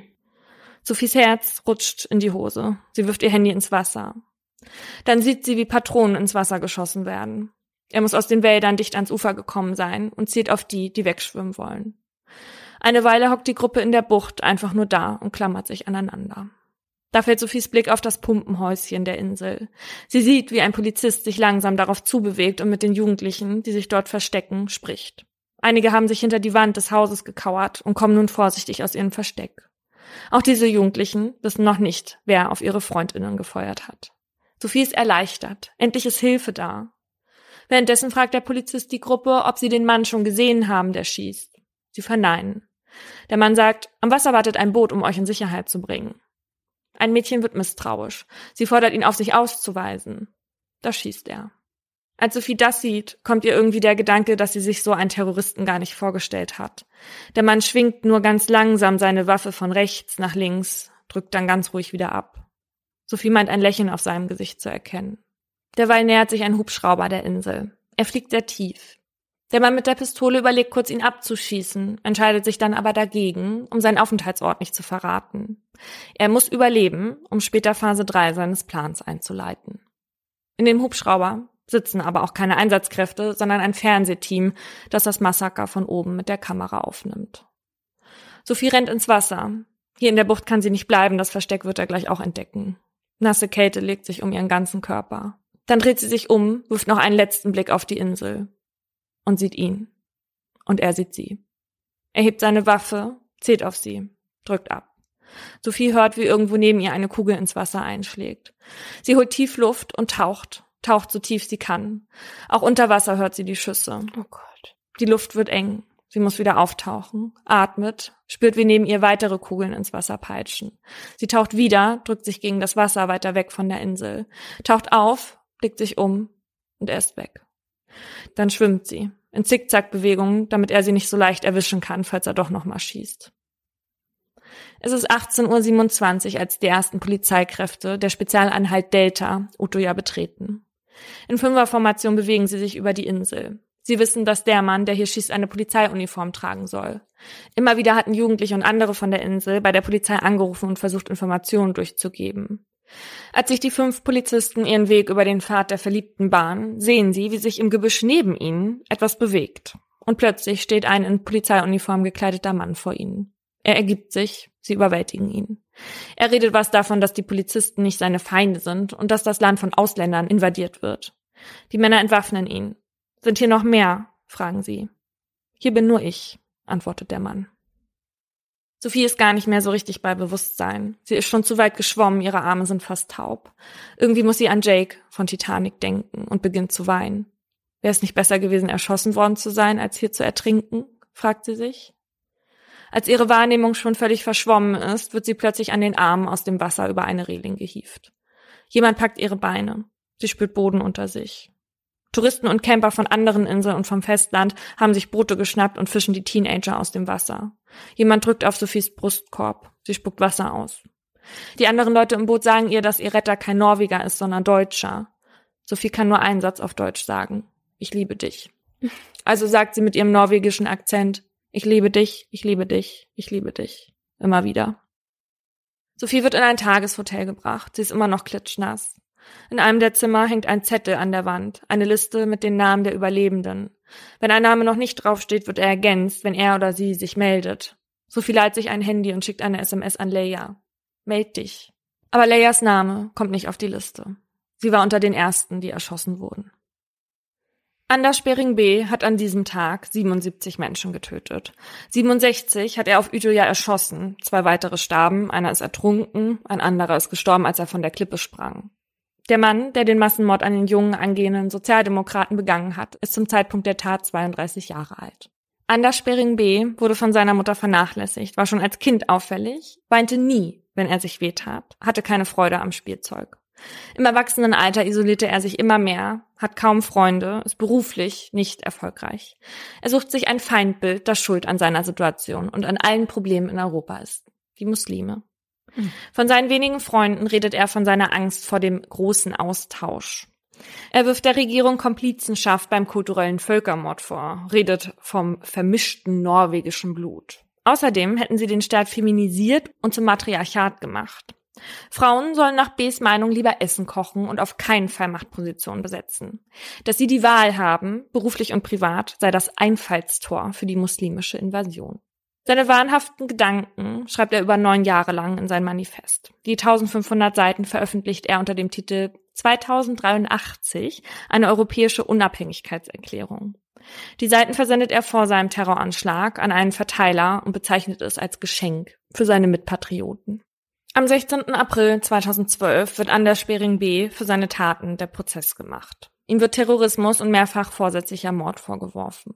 Beim Einlaufen in den Gerichtssaal kann sich B das Grinsen nicht verkneifen, als die Blitzlichter der Kameras auf ihn einprasseln. Nachdem ein Sicherheitsbeamter seine Hände aus den Handschellen löst, schlägt B mit seiner rechten Faust gegen seine Brust und hebt sie dann zum Gruß in die Luft. Er verhöhnt seine Opfer. Sophie ist auch zum Prozess gekommen. Als sie den Täter das erste Mal sieht, findet sie, dass er irgendwie versteinert aussieht, als hätte er eine eingefrorene Fratze. Sie ist aus einem bestimmten Grund hier. Sie will ihm in die Augen schauen. Als das Gericht die Menschen im Saal bittet, Platz zu nehmen, bleibt sie stehen und fixiert ihn. Seine Aufmerksamkeit ist geweckt. Er guckt ihr in die Augen. Und für eine Sekunde ist es wie auf Utøya, kurz bevor er auf sie geschossen hat. Danach muss Sophie weinen. Dass sie sich getraut hat, B so lang anzusehen, das hätte sie jetzt so gern Leia erzählt. Von Beginn an hatte B das Gerichtsverfahren als Teil seines Drei-Phasen-Plans gesehen. Phase 1 war das Manifest, Phase 2 die Bombe in Oslo und der Anschlag auf Utøya und Phase 3 der Prozess. Bei dem Verfahren geht es vor allem um eines, Bs Zurechnungsfähigkeit. Dass er die Taten begangen hat, erklärt er gleich zu Beginn. Er hält sich allerdings für unschuldig und beruft sich auf das Recht zur Notwehr. Für seine Einschätzung wurde ein Psychiater und eine Psychiaterin beauftragt. Während der Gespräche hatte B ein Frage-Antwort-Spiel mit ihnen betrieben, um herauszufinden, ob er sie als befangen einschätzen muss, weil sie ihm politisch gesehen zu weit links stehen. Die beiden bescheinigen ihm narzisstisch veranlagt zu sein. In den Gesprächen erwähnte er immer wieder, dass jeder Psychiater und jede Psychiaterin der Welt neidisch auf die beiden wäre, weil sie das Vergnügen hätten, ihn analysieren zu dürfen. Wow. In 13 Sitzungen bekommen die GutachterInnen den Eindruck, dass er unter einer paranoiden Schizophrenie leide. Deswegen sei er nicht strafmündig und müsste in eine forensische Psychiatrie eingeliefert werden. Für B ist das das Schlimmste, was ihm passieren kann. Ihm ist nicht wichtig, wie lange er ins Gefängnis kommt oder wie seine Aussichten auf Resozialisierung sind. Es darf ihn nur keiner für verrückt erklären. Denn dann wären all seine Taten umsonst gewesen, wie er meint. Die Öffentlichkeit soll wissen, dass er die Taten bei klarem Verstand begangen hat. Weil aber auch die NebenklägerInnen über diese Einschätzung sehr aufgebracht waren und unbedingt wollen, dass der Täter für zurechnungsfähig erklärt wird, gibt das Gericht vor Prozess ein zweites Gutachten in Auftrag. Das neue Psychiaterteam kommt zu dem Schluss, B habe eine dissoziale Persönlichkeitsstörung mit narzisstischen Zügen. Da dies seine Schuldfähigkeit aber nicht beeinflussen würde, halten sie ihn für zurechnungsfähig und strafmündig. Die Staatsanwaltschaft fordert dennoch die Zwangseinweisung und folgt damit dem ersten Gutachten. Bei der Verlesung der Anklageschrift liest die Staatsanwältin die Namen aller Opfer vor und beschreibt, wie und woran sie verstorben sind. Bei einigen Namen hört man lautes Schluchzen aus den Zuschauereien. Dann wird eine Aufnahme des Polizeinotrufs im Saal vorgespielt. Ein Mädchen, das sich auf einer Toilette versteckte, setzte völlig außer Atem den Notruf ab. Circa zehn Minuten zuvor hatte B das Feuer eröffnet. Das Mädchen ließ den Polizisten am anderen Ende die Schüsse hören. Drei Minuten dauert diese Aufnahme. In der Zeit fielen 50 Schüsse und es starben 13 Menschen.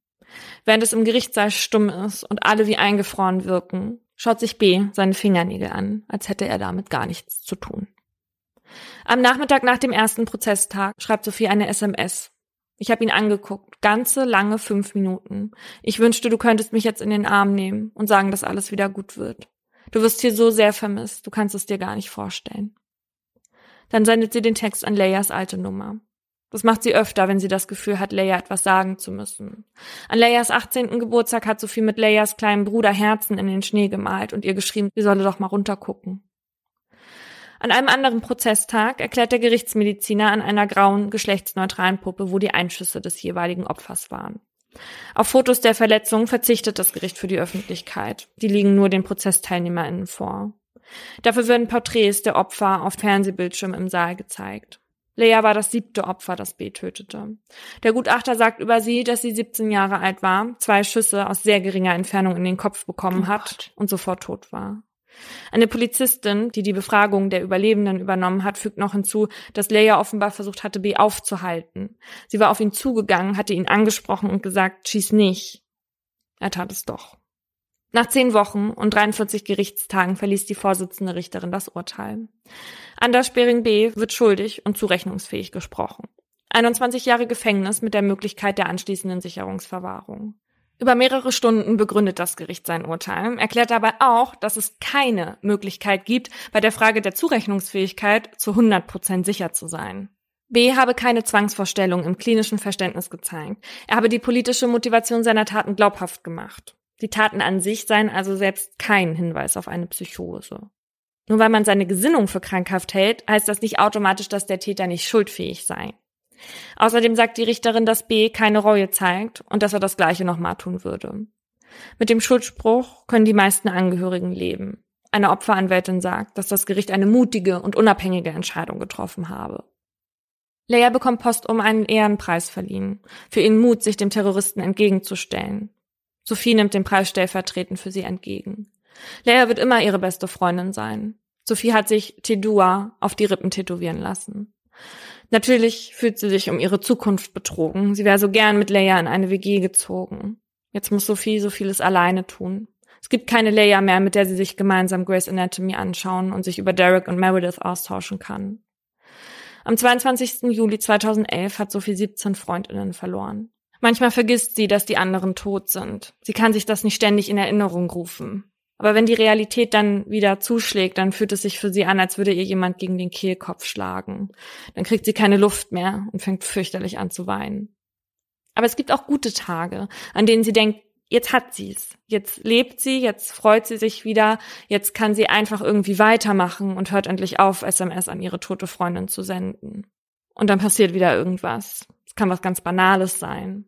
Sophie erzählt der Journalistin Lara Fritzsche für ihren Beitrag Das Leben nach dem Tod in Utoya von einer Situation im Sommer. Eine Gruppe junger Männer mit Oberkörper frei kommen in die Eisdiele, in der Sophie zu dem Zeitpunkt arbeitet. Danach nimmt sie sofort wieder das Handy in die Hand und schreibt, wow, gerade waren zehn Jungs oben ohne in der Eisdiele. Das hätte dir auch gefallen. Und dann ist sie wieder da. Die Traurigkeit. Nur eines will Sophie auf keinen Fall. Wütend auf B sein. Sie will ihre Energie nicht für jemanden verschwenden, der ihr so viele Liebsten genommen hat. Sie sagt, er hat nicht gewonnen. Er dachte, er könnte da rausgehen, auf die Insel kommen und uns alle erschießen und uns Angst einjagen. Das Gegenteil ist passiert. Wir sind mehr als doppelt so viele in der Organisation. Wir kämpfen härter, auch für die Menschen, die wir verloren haben. Also ich finde es ganz wichtig, dass du den Fall aus einer Opferperspektive erzählt hast. Und ich finde es so stark, was Sophie jetzt sozusagen daraus mitgenommen hat, obwohl sie so viel Leid erfahren hat, dass sie in einer Weise stärker noch für das steht, ja, an was sie glaubt und an, und weshalb sie ja angegriffen wurde. Mhm. Und dass sie sich dann da nicht einschüchtern hat lassen. Ja. Weil du gerade sagst, ähm, aus Opferperspektive erzählen. Ich hätte den Fall noch aus über 400 anderen Perspektiven erzählen können, ja. weil es einfach so viele Leute auf der Insel betroffen hat in dem Moment und so viele Opfer gab. Das hätte jetzt natürlich den Podcast total gesprengt, aber ich habe hier jetzt natürlich nur einen Teil des Bildes gezeigt. So bestimmte Dinge wollte ich auch nicht erzählen, weil sie einfach so grausam waren. Hm. Ich habe mich hier bei dem Fall hauptsächlich auf eine I Survived Folge bezogen, wo eben so viel spricht. Das ist so ein amerikanisches Format, wo Überlebende reden. Dann habe ich den Artikel von Lara Fritzsche gelesen und das Buch Einer von uns, die Geschichte eines Massenmörders von Asne Seierstadt gelesen. Verlinken wir euch alles in unserer Folgenbeschreibung. B war es ja sehr wichtig, dass die Öffentlichkeit nicht denkt, dass das, was er gemacht hat, die Taten eines Verrückten waren, sondern dass jedem klar war, dass er die geistige und moralische Reife und Erkenntnisfähigkeit besaß und damit eben auch schuldfähig war. Die Fachärztin für Psychiatrie und Psychotherapie Dr. Nala Semi hat mir erzählt, dass die Taten an sich, auch wenn wir sie für noch so verrückt halten, nicht darauf hindeuten, dass eine Person schuldunfähig ist der Mensch ist, wenn er erwachsen ist, erstmal voll schuldfähig. Und es gibt nur einige wenige Ausnahmen infolge schwerwiegender psychischer Erkrankungen, psychischer Störungen, durch die eine Schuldfähigkeit gemindert werden kann. Dieses Grundprinzip gilt für alle Straftaten.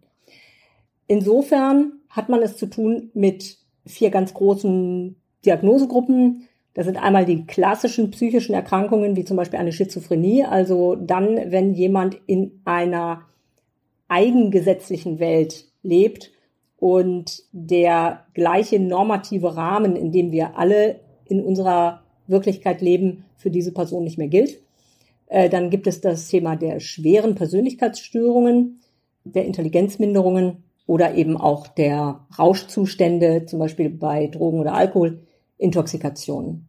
Ein ganz separates Thema sind natürlich die sexuell paraphilen Störungen, aber da haben wir es jetzt mit dem Terrorismus ja nicht zu tun.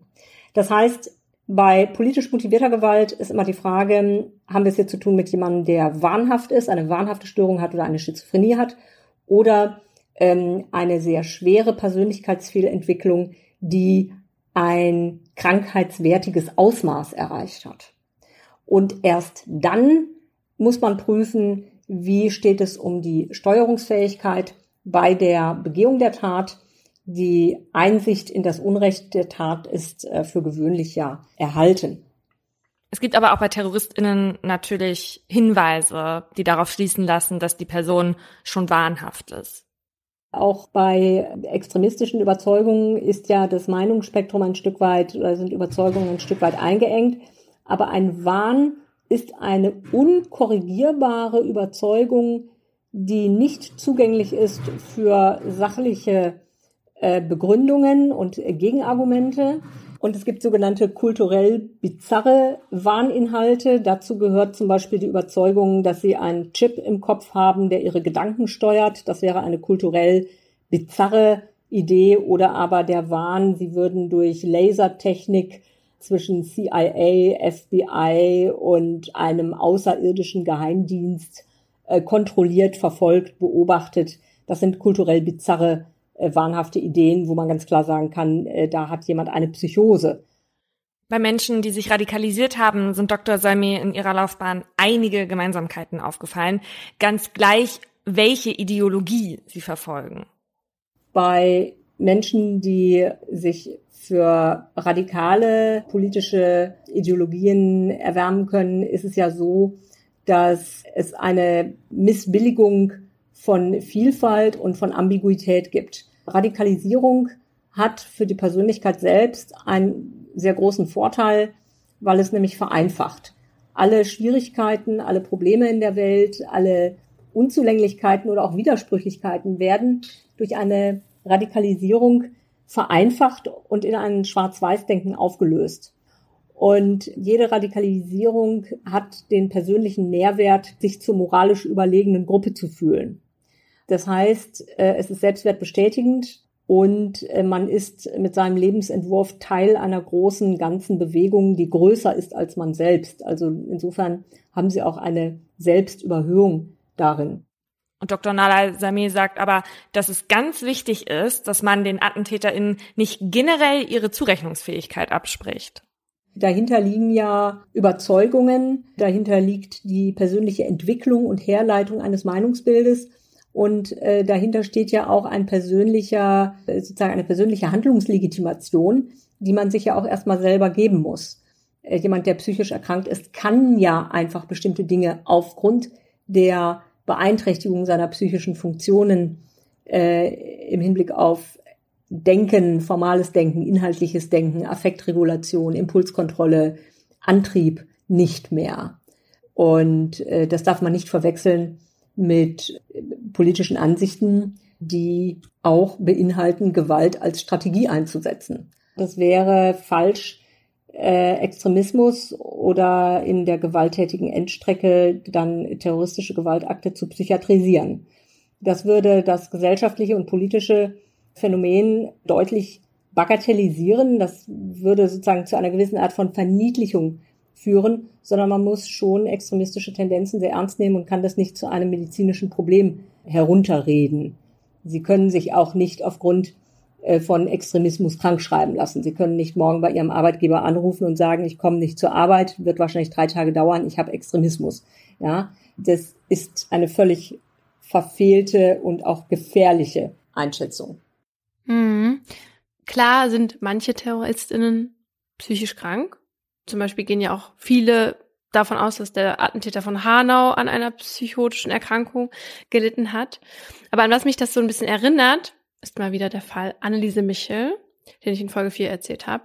Denn da wurden die Eltern und diese beiden Priester ja vermindert schuldfähig gesprochen, mit der Begründung, dass sie wirklich an den Teufel geglaubt haben. Mm. Und wenn man diese Begründung auf AttentäterInnen überträgt, dann wäre ja niemand von denen schuldfähig, weil sie alle an irgendwas glauben.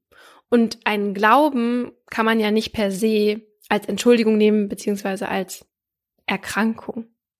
Ich glaube, man versucht oft Erklärungen im Krankhaften zu finden, weil ja. man mit seinem Verstand nicht mehr weiterkommt mhm. und weil wir uns das nicht vorstellen können, dass man diese Ideologien oder diesen Glauben wirklich so radikal ausleben kann und damit dann halt auch Menschenleben zerstört. Und dann läuft man halt Gefahr, den Menschen schnell einen Wahn zuzuschreiben. Mhm. Aber ich meine, dann muss man halt auch den Vergleich zur NS-Zeit ziehen. Ich meine, ist dann da fast ein ganzes Land kollektiv in die Geisteskrankheit geraten? Oder also das geht halt genau, halt nicht. Ja. ja. Aber ich glaube, das macht man heute auch nicht mehr so. Also ich glaube, Anneliese Michels ähm, Eltern äh, und den Priester hätte man heute nicht mehr so verurteilt. Nee, da bin ich auch sicher. In unseren beiden Geschichten ging es um Fälle von Terrorismus, obwohl sie ja sehr verschieden waren. Deswegen geht es jetzt in unserer Diskussion darum, was Terrorismus eigentlich ausmacht. Und im deutschen Sprachgebrauch werden Terrorismus und Terror übrigens oft gleichbedeutend verwendet, obwohl Terror eher den Machtmissbrauch durch den Staat bezeichnet. Also quasi Terror von oben, also wie wir das zum Beispiel auch von den Nazis kennen oder von Stalin. Also ist eigentlich Terrorismus das Wort, das ähm, die Taten aus unseren Fällen beschreibt.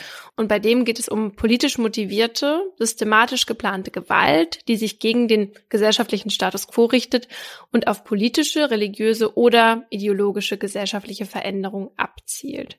Und je nachdem, an was die ExtremistInnen glauben, gibt es natürlich unterschiedliche Arten von Terrorismus. Also da ist zum Beispiel der rechtsextremistische Terrorismus, wie du ihn in deinem Fall beschrieben hast und wie wir ihn auch äh, aus dem NSU oder dem Anschlag in Halle letztes Jahr im Oktober kennen. Und dann gibt es den religiösen Terrorismus, wie ich ihn an Safia gezeigt habe, die islamistisch motiviert war und den wir eben auch vom 11. September 2001 aus New York kennen. Dann hatten wir speziell in Deutschland ja auch schon mit linksextremistischem Terrorismus zu tun.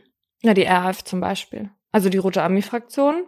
Die hat ja auch 34 Menschen getötet, Banküberfälle begangen und Sprengstoffattentate mhm. verübt und hatte Geiselnahmen zu verantworten. Also es war ja eine linksextremistische Vereinigung, die über Jahre ja. Anschläge verübt hat.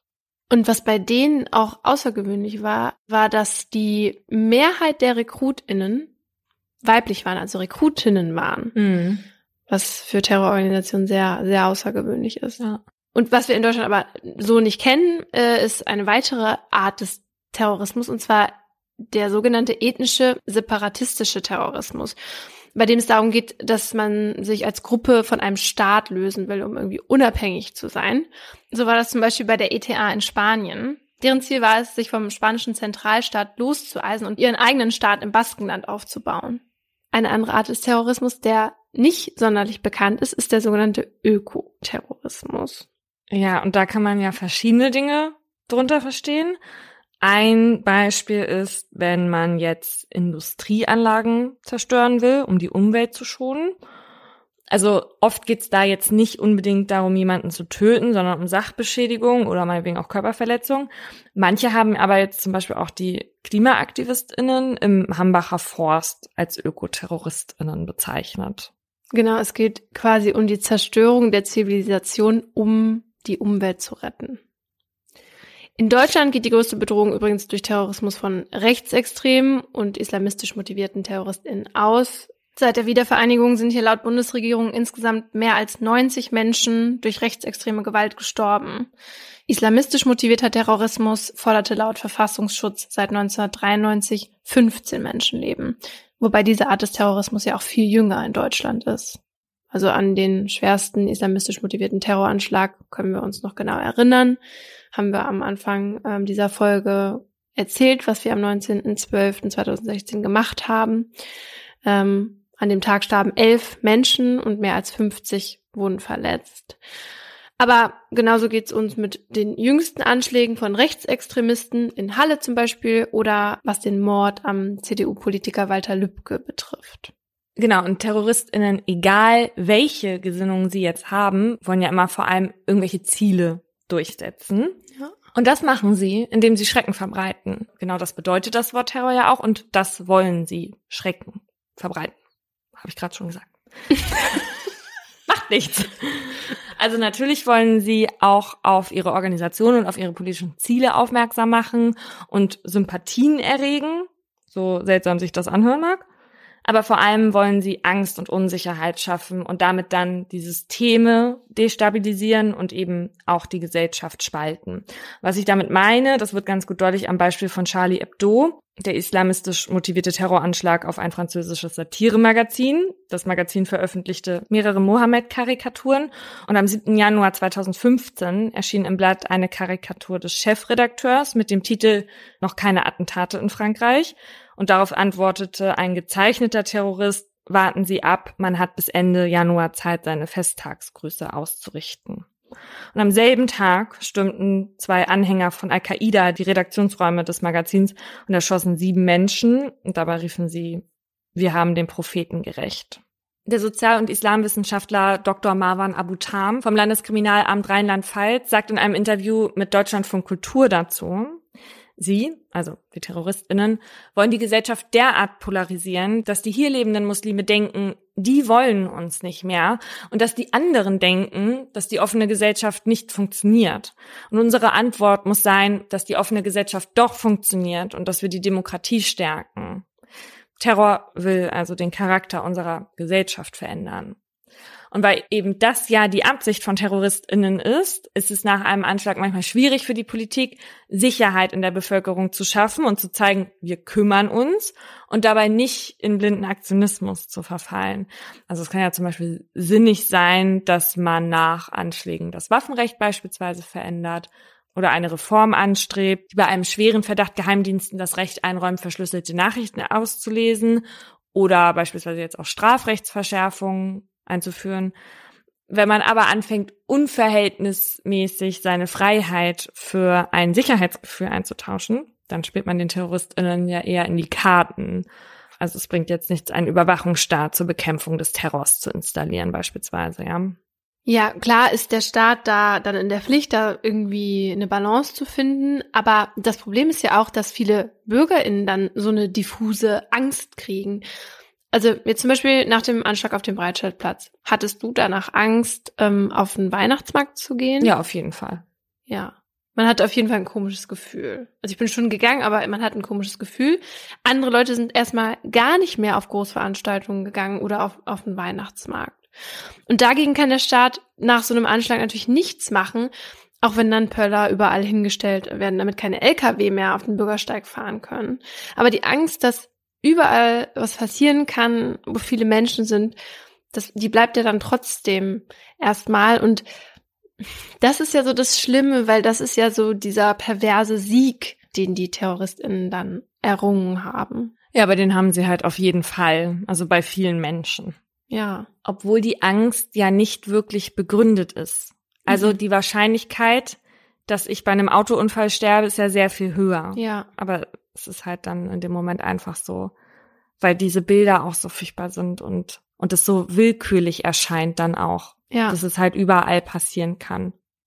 Ein Kollege von uns, den du aus deiner Ausbildung eigentlich auch noch kennen solltest, Philipp Michaelis von der Welt, mhm hat nach dem Terroranschlag in Berlin am Breitscheidplatz einen Post verfasst, über den ich gerne mal mit dir diskutieren wollen würde. Ich habe vorhin gesehen, dass du den auch geliked hast damals. Also muss er dir eigentlich bekannt vorkommen. Okay, deine Augen sagen etwas anderes.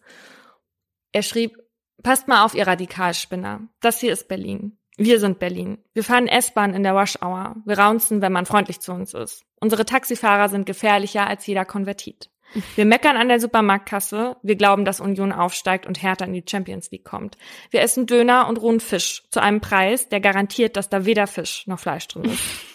Bei uns ist Schultheiß ein Bier und Sternburg und wir lieben unsere Kinder abgöttisch, selbst wenn sie laktoseintolerant sind, was immer das ist. Wir haben neun Monate Winter und wir gehen nach der Party direkt arbeiten. Manche von uns sind Türken oder Russen oder Amerikaner, Pakistani, ja, oder sogar Baden-Württemberger, Angst vor euch, Dream on Pussies. Ihr könnt uns mal. Wie finden wir das?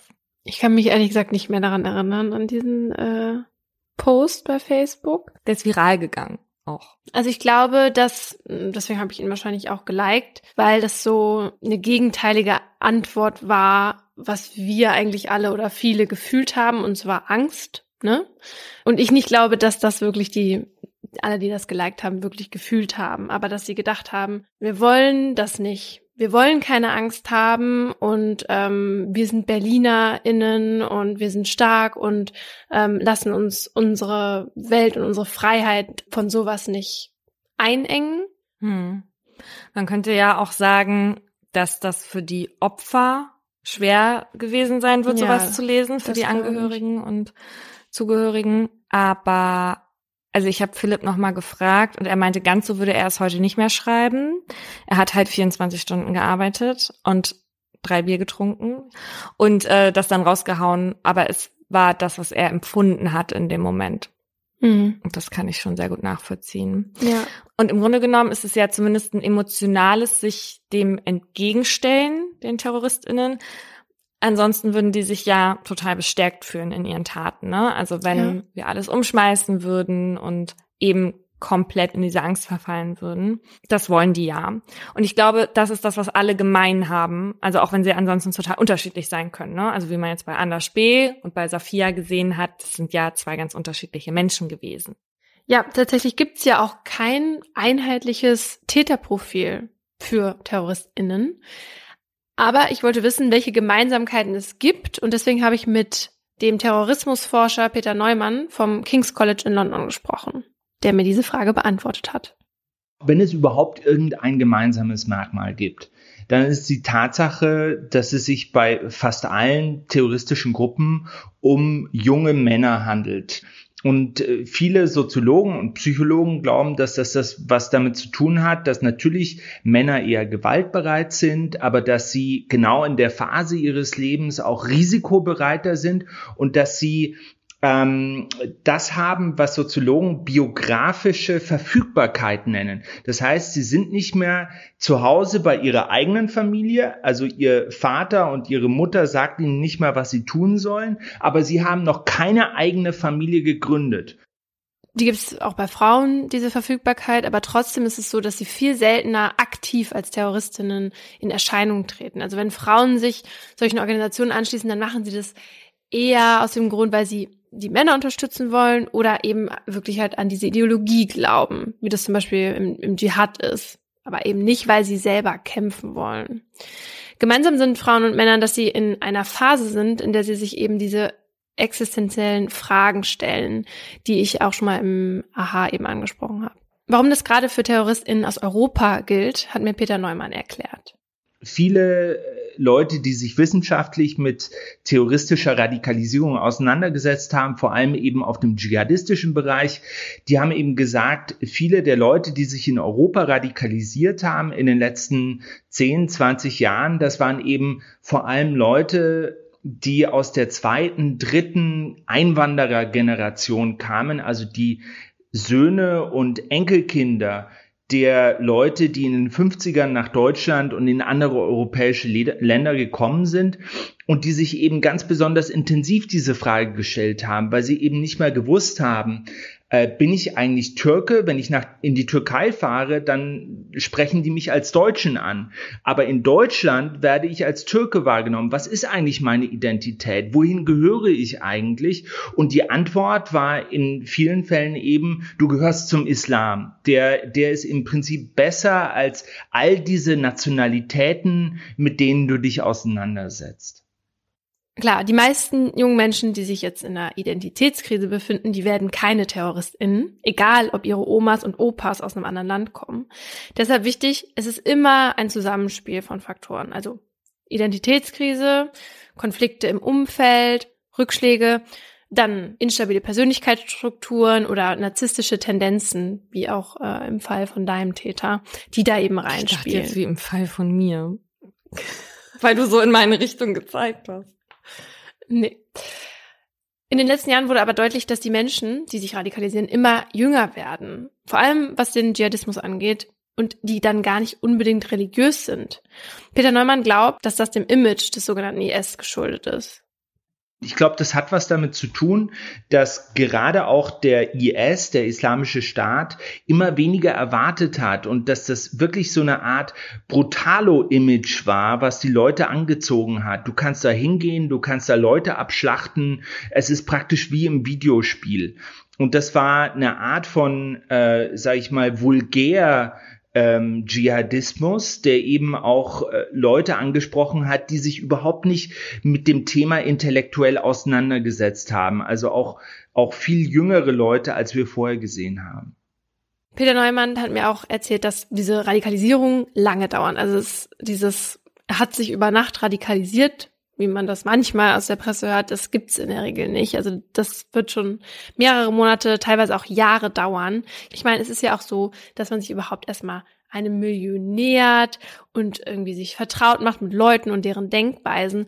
Und bis man dann irgendwie sagt oder denkt, ich spreng jetzt Leute in die Luft für das, woran ich glaube, das ist halt ein riesengroßer Schritt und das verlangt auch Zeit.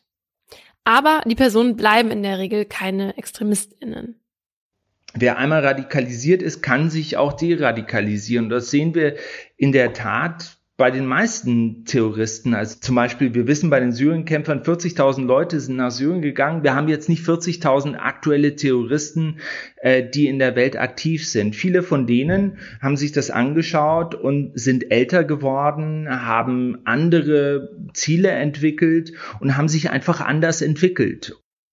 Also ich habe mir das angesehen und dann entschieden, dass ich doch lieber zum Vorstand der Fliesentischbesitzer in Meppen gewählt werden möchte.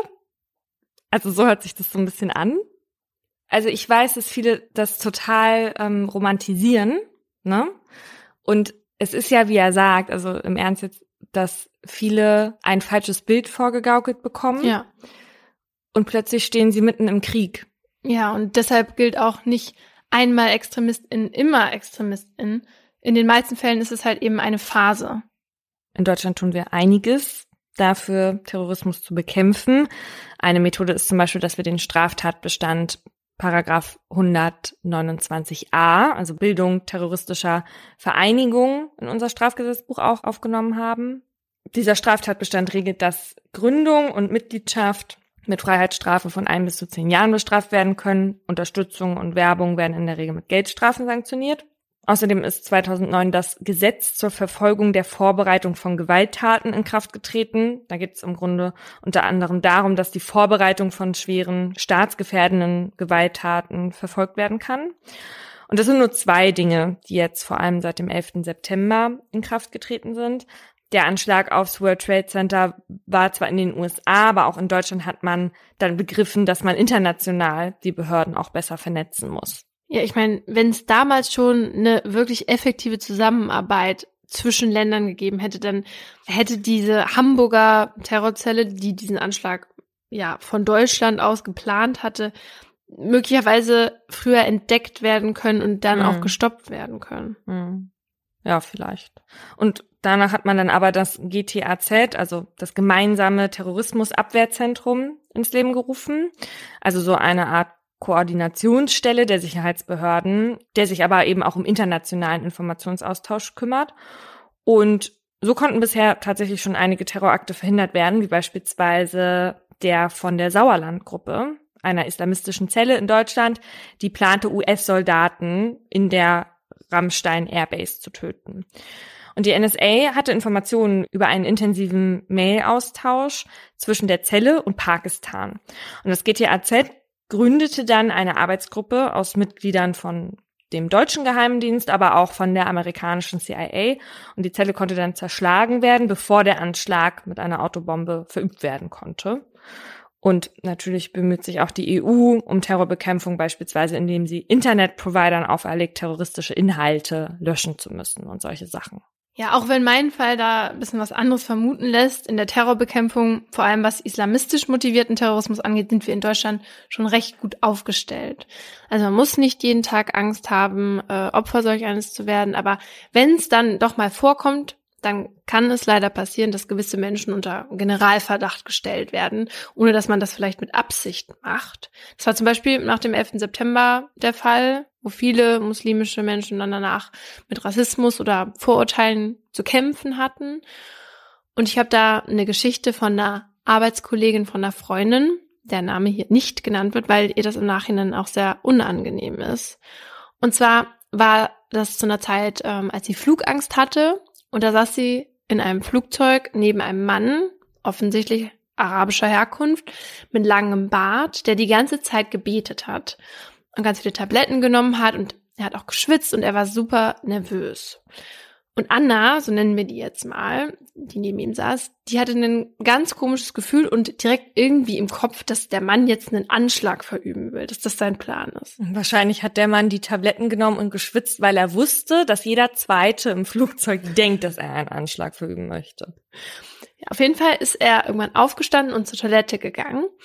Und äh, da hatte sich dann äh, eine Schlange quasi gebildet und hinter ihm stand ein kleiner Junge und den hatte er dann vorgelassen. Und dann stand er halt die ganze Zeit da und Anna hat ihn beobachtet und irgendwie hat er die ganze Zeit an seiner Hose rumgefummelt und diese Hose war auch sehr weit und Anna dachte, der muss da eine Bombe drin versteckt haben in dieser Hose.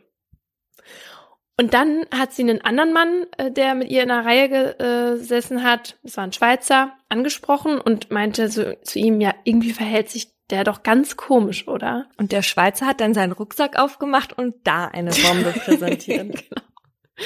Aber er meinte dann auch ja und hat dann eine Stewardess gerufen und das auch dieser Stewardess gegenüber oh Gott, das geäußert. ist ja ganz furchtbar. Ja. Und dann ist Anna erst recht panisch geworden, weil sie dachte, oh, dann ist es nicht nur ich, sondern dann ist es vielleicht wirklich real.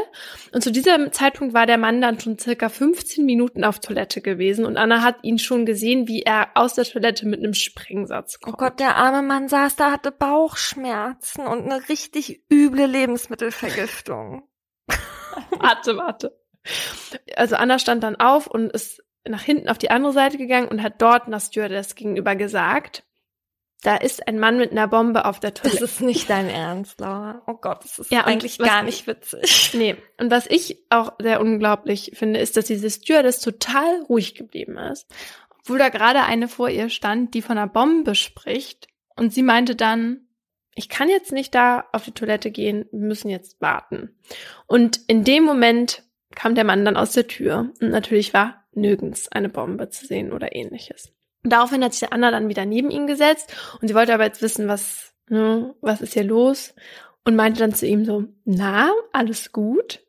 Und dann haben die beiden ein bisschen Smalltalk gehalten und Anna dachte, wenn er jetzt irgendwie doch einen Anschlag plant, dann bringt's vielleicht was, wenn sie ihm erzählt, wie gern sie ihr Leben hat.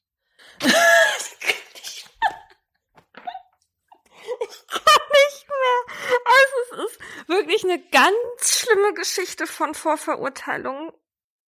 Aber das Schlimme ist ja, das passiert Ich Leuten weiß. und das Ja. ist ja gar nicht, das kriegen die dann auch gar nicht unbedingt mit und es ist ja was ganz Schlimmes, was die TerroristInnen ja auch wollen, was deren Ziel ist. Ja, das ist das, was dieser Islamwissenschaftler in dem Interview mit Deutschland von Kultur gesagt hat. Ne? Also sie Ja. möchten genau das schüren, dass andere denken, das funktioniert ja mit einer offenen Welt nicht, dass sie Leute unter Generalverdacht stellen und dass die Muslime dann denken, ich gehöre hier nicht mit dazu. Genau. Und solche furchtbaren Sachen erleben. Also er hat es nicht mitbekommen, weil er war so aufgeregt, was, das hat er ihr dann erzählt, weil er so eine schlimme Flugangst hatte, weil das sein zweiter Flug war und sie, Anna, hat ja auch so Flugangst. Und sie war dann total erleichtert und hat ihm dann quasi die Flugangst nehmen wollen und die haben dann den ganzen Flug über noch gequatscht. Und jetzt im Nachhinein war das für sie so eine ganz große Lektion und ihr auch im Nachhinein total unangenehm und sie hat sich über sich selber erschrocken, dass das sozusagen direkt ihr erster Gedanke war, obwohl natürlich diese Flugangst viel näher liegt, weil sie selber auch Flugangst hatte. Aber auch, dass sie gesehen hat, dass der andere Mann, dieser Schweizer, der auch daneben saß, genau die gleichen Gedanken hatte, hat ihr, ja, hat sie erschreckt und auch irgendwie, ja, so ein Bewusstsein dafür geweckt. Und das ist ja auch ganz wichtig dass wir uns darüber bewusst sind und dass die Leute oder dass die TerroristInnen das als Ziel haben und dass man dem nicht nachgeben darf. Genau, das ist wichtig. Und diese Geschichte klingt natürlich unfassbar beklemmend, wenn man die so hört, ist aber wegen der Anschläge so eine Art sekundäre Traumatisierung, die bestimmt viele hatten. Das wissen wir jetzt heute und wir haben daraus hoffentlich gelernt, so wie unser Weltkollege Philipp Michaelis sicherlich auch mittlerweile gelernt hat, was Laktoseintoleranz ist. Als Vater von zwei kleinen Kindern kriegt man das in Berlin ja sehr schnell mit. Ja. Und damit schließen wir ab.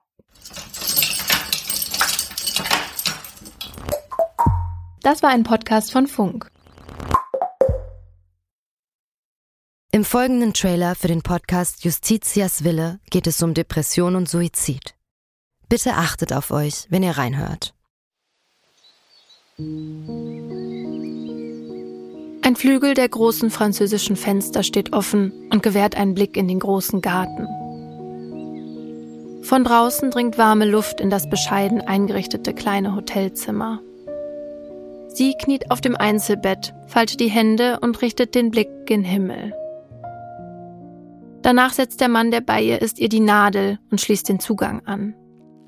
Lieber Gott, nimm mich zu dir, sagt sie und öffnet das Ventil. Dann bahnt sich die tödliche Flüssigkeit ihren Weg in ihre Vene. Die beiden haben sich heute zum Sterben verabredet. Sie wollte, dass er ihr dabei hilft, sich von ihrem jahrelangen Leid zu befreien.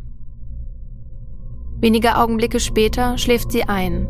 Nach ein paar Minuten setzt ihre Atmung aus, danach hört ihr Herz aufzuschlagen. An diesem Tag ist der Mann sich sicher, das Richtige getan zu haben. Doch jetzt steht der pensionierte Arzt vor Gericht. Die Staatsanwaltschaft sagt, was er getan hat, war ein Verbrechen. Denn die Frau war schwer depressiv und ihr Sterbewunsch habe nicht auf ihrem freien Willen beruht. Er hätte ihr also nicht helfen dürfen. Die Frage, die jetzt vor Gericht geklärt werden muss, verhalf der Mediziner einer verzweifelten Frau rechtmäßig zum Suizid? Oder hat er sie, zumindest rechtlich gesehen, getötet? Wir sind Laura Wohlers und Paulina Kraser. In den nächsten Wochen werden wir in unserem neuen Podcast Justitias Wille den Prozess begleiten. Ein Prozess, dessen Ausgang wegweisend für ähnlich gelagerte Fälle sein könnte. Und wir werden uns dem kontrovers diskutierten Thema Sterbehilfe widmen. Wie wollen wir als Gesellschaft mit denen umgehen, die sterben wollen? Wann müssen wir akzeptieren, dass Menschen ihr Leben als nicht mehr lebenswert betrachten? Und sollte man bei der Suizidhilfe einen Unterschied zwischen psychisch und körperlich Erkrankten machen?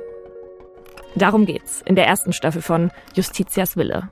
Leben in der Waagschale.